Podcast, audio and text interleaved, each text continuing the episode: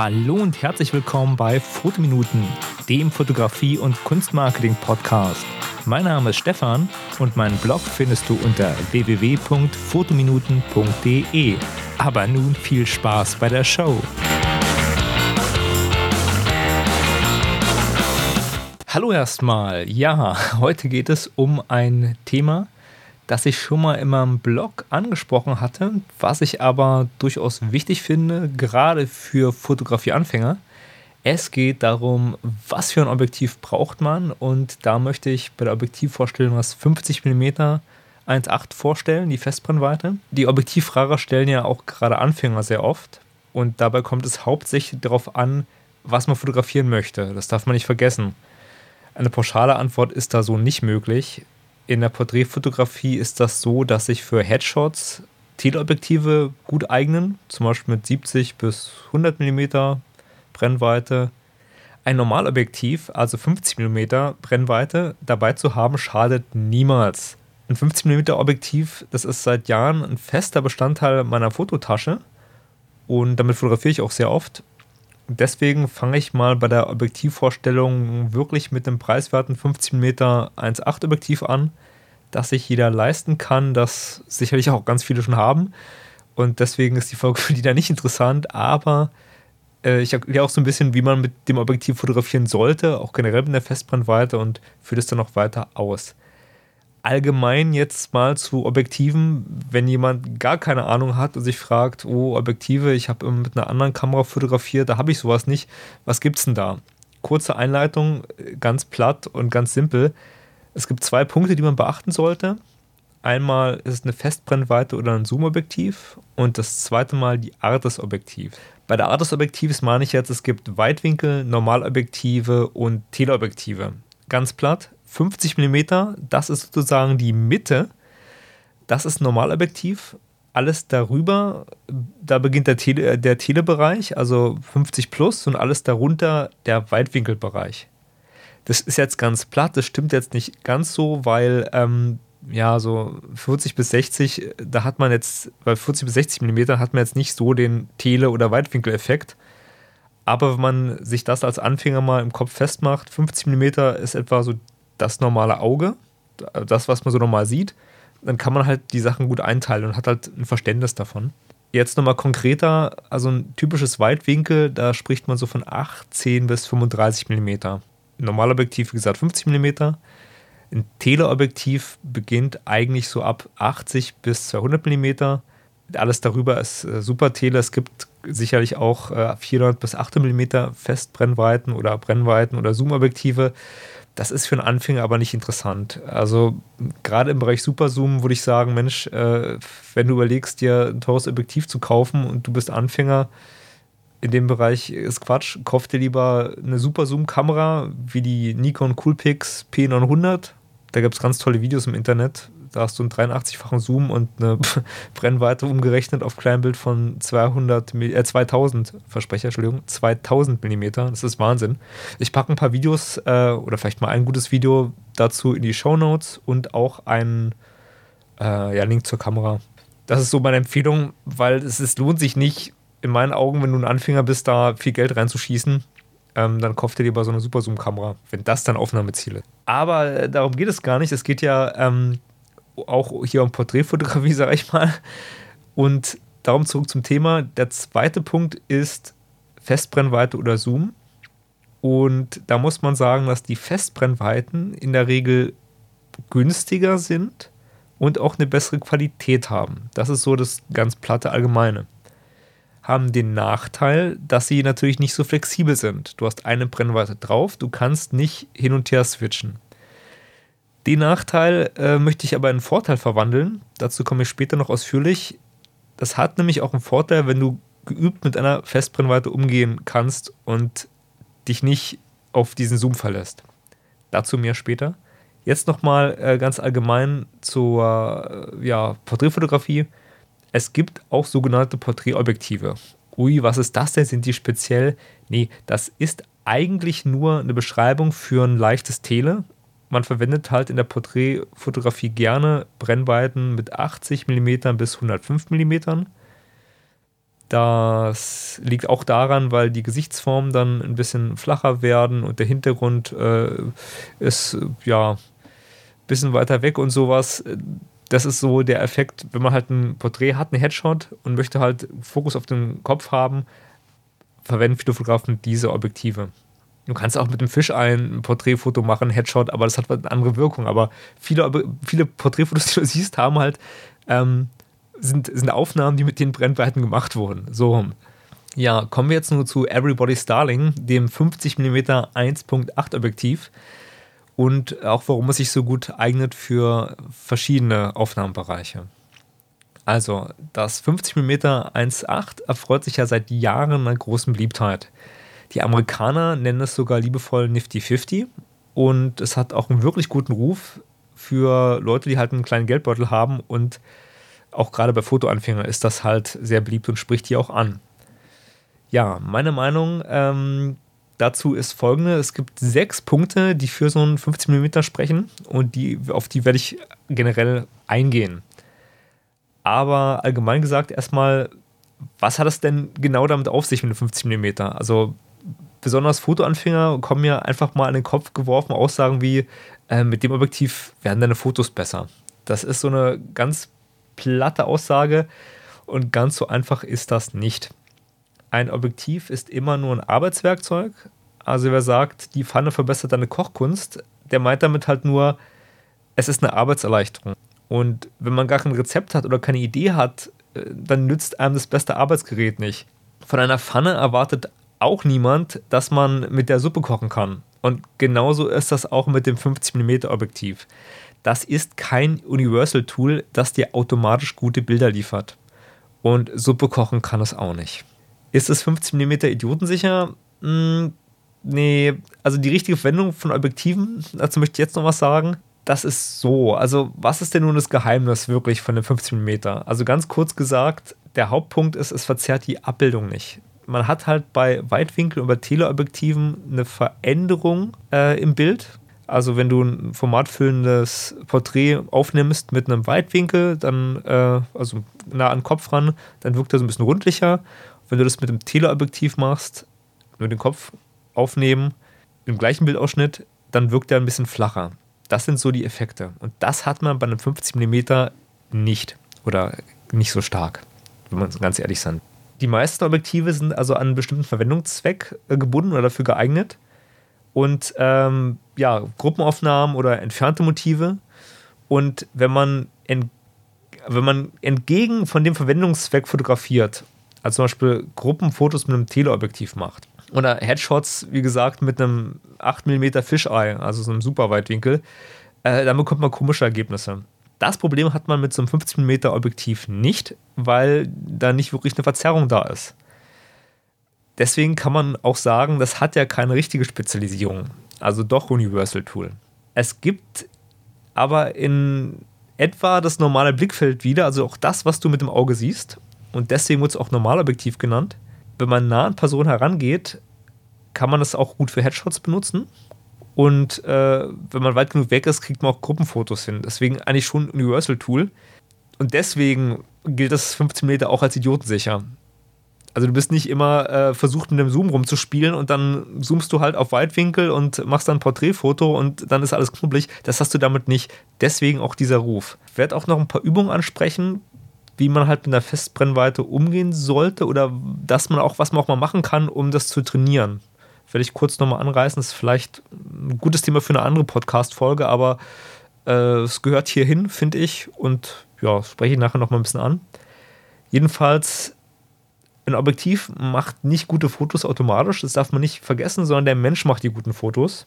Deswegen ist es halt so, dass man sich auch daran tasten muss, wie man fotografiert. Jetzt nochmal so ein bisschen zu den Geheimnisfaktoren des 50 mm. Es ist günstig. Das heißt, äh, ein Anfänger kann es günstig erwerben und man kann halt auch mit einer offenen Blende fotografieren.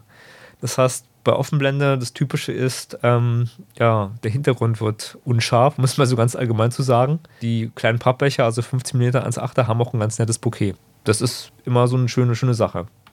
Jetzt nochmal zum Thema Zoom-Objektiv oder Festbrennweite gerade bei Anfängern, das habe ich schon ein paar Mal angedeutet, kann bei einem Zoom-Objektiv die Auseinandersetzung mit dem mit der Brennweite und dem Bildausschnitt problematisch werden, weil die nämlich nicht so erfolgt. Das heißt, ich kenne das selber im Eifer des Gefechts auf einem Event, bei Eventfotografie äh, in jungen Jahren. Man zoomt halt dran, man zoomt halt weg und hat halt nicht die genormte Festbrennweite und ja, das ist manchmal so, dass halt die Bilder dann so gemacht werden mit, mit einer Brennweite, die für die Verwendung gar nicht unbedingt geeignet ist. Passiert in der Regel nicht, aber kann passieren. Mit einer Festbrennweite hast du da diesen Schutz vor, weil du genau weißt, ich habe jetzt mal 15 mm drauf oder ich habe jetzt meinen Weitwinkel drauf und deswegen fotografiere ich auch automatisch so und bin nicht versucht, das so zu ändern. Der Nachteil ist, du musst laufen.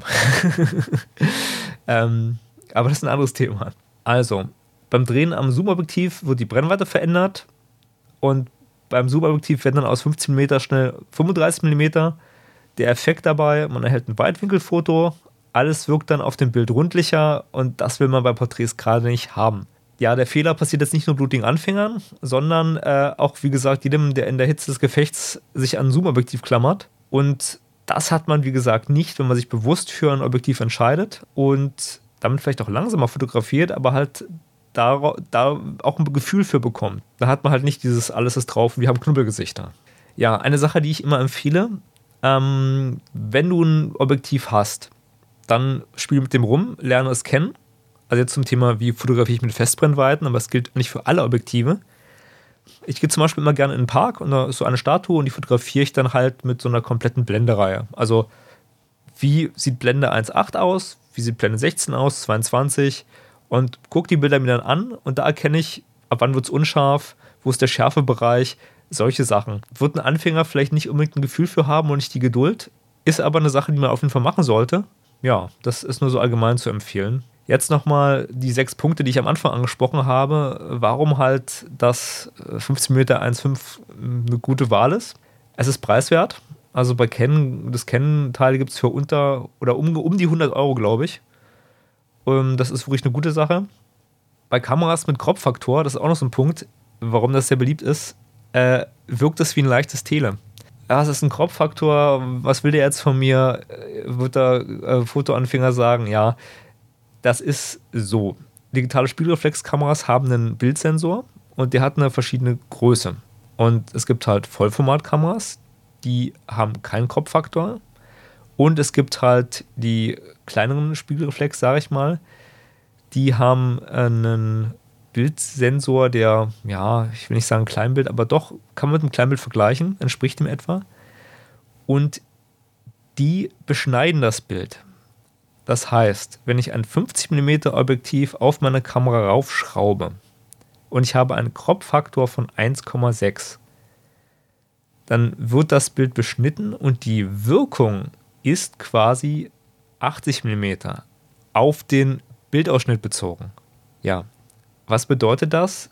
Das bedeutet folgendes auch. Kamera, also die Objektive, dieser Rundlichtmachung-Effekt, zum Beispiel vom Weitwinkel, der tritt besonders stark an den Bildrändern auf in der Regel. Wenn ich jetzt so ein Objektiv auf meine Kamera raufschraube, die einen Kropffaktor hat, werden die Ränder ja abgeschnitten. Das heißt, dieser Effekt ist geringer.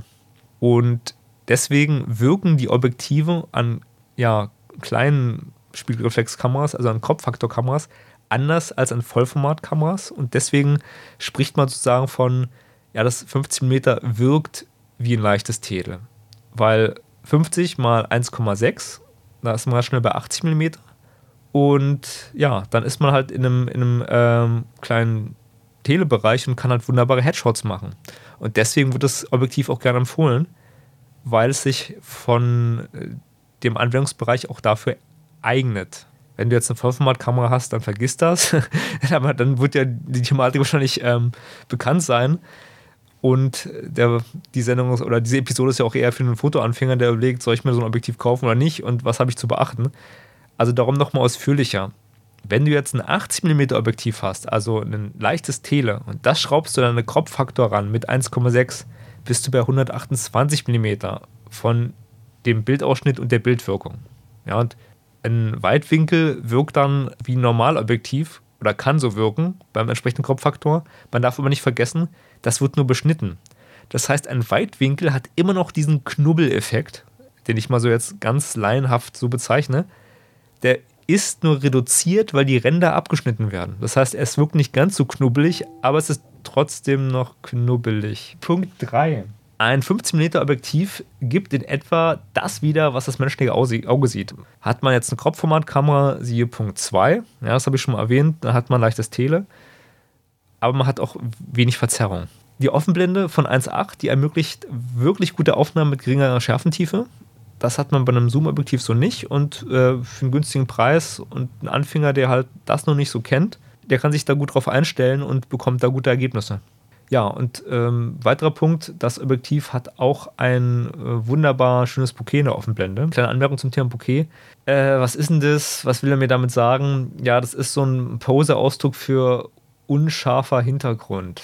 Ja, also das liest man oft und äh, wenn man jetzt ein Anfänger ist und äh, sich an seine erste digitale Spiegelreflex rantasten möchte und Objektiv Kauf und Sachen liest und gar nicht weiß, Bokeh ist eigentlich nur ein Poseausdruck für Unschärfe und wie der Unschärfverlauf ist im Hintergrund bei einer hohen Offenblende. Ja, der Begriff kommt aus dem Japanischen, bezieht sich auch vor allem auf die Qualität der Unschärfe es ist auch so, dass halt die Objektive, wenn man sich jetzt mit Objektiven auseinandersetzt, alle so ein bisschen anderes Bouquet haben. Und äh, ich bin jetzt nicht so der Mensch, der da so wahnsinnig viel Wert drauf legt. Ich kenne Fotografen, die da von gewissen Weitwinkel und anderen Kamera, äh, Weitwinkel, Teleobjektiven schwärmen, weil die so ein besonderes Bouquet haben. Das ist, ist so eine Sache. Also für einen Anfänger kann man das, glaube ich, echt vernachlässigen. Der Hintergrund ist unscharf, das man mit dem Objektiv hin. Mehr müsst ihr erstmal nicht wissen. Darum auch ein Pluspunkt. Ja, Punkt 6 bei einer Festbrennweite ist man nicht versucht zu zoomen. Man spielt nicht an einem Zoom, kann sich darauf konzentrieren. Das sind so die, die Punkte, die das Geheimnis etwas lüften. Jetzt aber noch was Negatives, das euch nicht vorenthalten, der hohe Nachteil an dem 50 mm ist die Verarbeitung. Das Ding ist wirklich ein Pappbecher. Also die Verarbeitung ist wirklich nicht die beste, sag ich mal. Und man sollte Objektive ja generell wie rohe behandeln. Da ich jetzt oft etwas tollpatschig bin, ist mir auch schon mal ein Objektiv runtergefallen, ja. Asche auf mein Haupt, aber kommt vor. Und bei einem minimalen Stoß, äh, äh Stoß, bei minimalen, also das Objektiv ist runtergefallen, das 15 mm Objektiv und das war wirklich ein minimaler Sturz. Und bums war es kaputt. Man kann die auch wohl reparieren. Ich habe dann in einem Forum geguckt und fand das dann sehr aufwendig. Und äh, einige meinten, Mensch, kauft dir nur ein Objektiv zu, klebst dazu und ich habe den Verlust hingenommen, habe mir ein neues gekauft. Das sollte euch bewusst sein, so ein Ding ist günstig, aber auch halt sehr günstig verarbeitet, ja. Das 1,8er von Ken, das ist ein Papp, wirklich ein Pappbecher. Ich kann ja mal in die Shownotes packen, äh, den Artikel zu meinem, ähm, ja, zu dem Sturz. Also da sieht man auch das äh, Objektiv, wie es aufgesprungen ist, wenn ihr was mal von innen sehen wollt. Ich packe das in die Shownotes. Aber wie gesagt, Nachteil Verarbeitung, das ist, Ding ist nicht stabil. Damit kann man keine Nägel in die Wand äh, kloppen und äh, es kann auch schon mal kaputt gehen. Ja, jetzt kommen wir nochmal zum letzten Punkt, den ich hier nochmal kurz ranhängen möchte. Das sind so ein paar Übungen, um eure Fotoskills mit dem 50 mm zu verbessern. Ich glaube, die Podcast-Folge wird super lang, aber egal. Ich, ich sage das doch mal, weil das gerade für einen Anfänger, glaube ich, gut ist. Es gibt zum einen mal, sich darüber klar zu machen, was sind die technischen Besonderheiten des Objektivs, also wenn du eine Festbrennweite hast und dann mit, der, mit dem Zusammenhang zwischen Blende, Belichtungszeit und ISO, den Bereich solltest du halt kennen. Also das ist so ein Punkt, du solltest wissen, wie sich eine Blende und eine Belichtungszeit und eine ISO-Zahl auf ein Bild auswirkt, wenn man daran dreht. Damit muss man nämlich jetzt spielen. Das heißt, wenn du ein nicht starkes Objektiv hast kannst du zum Beispiel mit der ISO-Zahl runtergehen oder halt, du kannst auch mit der Blende runtergehen oder du kannst ja mit der Belichtungszeit einfach mal hochgehen. Das sind tolle Sachen. Jetzt hier nochmal auf das 1.8er bezogen. Da würde ich jedem eine Übung äh, wirklich raten, die ich auch mit anderen Objektiven immer mache. Such dir halt eine, einen festen Punkt. Ich habe immer eine Statue. Ähm, ich verlinke einfach mal den, den Artikel wo ich die Blendenreihe abfotografiert habe oder mehrere Blendenreihe mit dem 1.8er, dann könnt ihr euch das auch angucken. Ähm, es muss aber keine Statue sein, es kann auch ein Blatt sein. Und dann guckt mal, wie verändert sich der Hintergrund bei 1.8, bei Blende 8 und bei Blende 22. Und dann sieht man halt den Schärfebereich und äh, hat halt auch äh, ein Gefühl dafür. Das ist so eine Sache, dann, dann weiß man halt, woran man ist. Also man sollte halt das Objektiv in seinem Bouquet kennenlernen.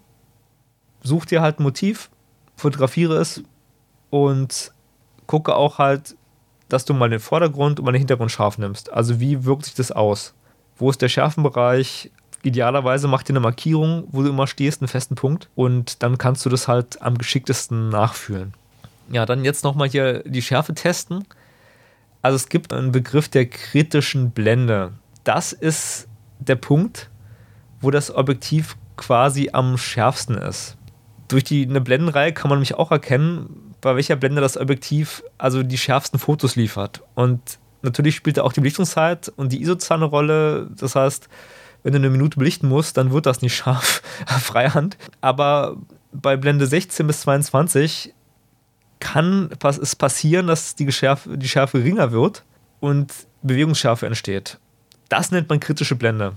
Und das ist auch spannend herauszufinden, wo halt der Schärfpunkt bei, der, bei den Objektiven liegt.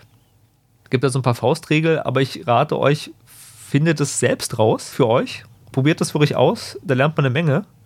Ja, immer die Frage im Hinterkopf haben, wie verändert die Schärfe das Hauptmotiv? Oder ähm, auch lohnt es sich gerade hier mit 1,8 oder 22 zu arbeiten, ja. Also das ist auch immer so ein Punkt. Ja, das ist so ein weiterer Punkt, wie man halt ein Objektiv halt testen sollte, was man wissen sollte. Jetzt aber hier, wann ist denn nun das Objektiv am schärfsten? Das wollt ihr bestimmt auch wissen. Die Faustregel, man kann halt bei einer Festbrennweite grob davon ausgehen, dass man bei Blende 5, 6 bis 8 eine gute Schärfe hat. Und die Faustregel ist wirklich zwei bis drei volle Blendestufen nach der kleinsten Blende.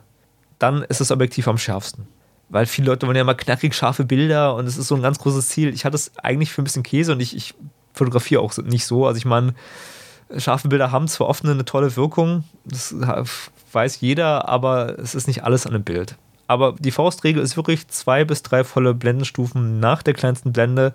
Das ist so äh, ja, die, die schärfste Einstellung. Bei modernen Kameras kann man ja sogar Drittelblendenstufen einstellen. Also achtet bei der Faustformel drauf, dass ihr halt mit Vollblenden rechnet, ja. Also, ähm, ja, wer, wem das jetzt nicht sagt, äh, dazu, das führe ich mir nicht aus, der guckt mal bei Wikipedia ähm, Blendenstufen und Drittelblendenstufen. Ich glaube, ich packe da einen Link auch in die Show Notes. Sicherheitshalber. Nicht, dass er sagt, so, äh, meine Bilder werden alle unscharf. Der hat aber gesagt in seinem Podcast, äh, ja, äh, volle Blendenstufen, ja, das ist die Faustformel. Und das ist nur eine Faustformel. Das ist jetzt nicht, nicht in Stein gemeißelt.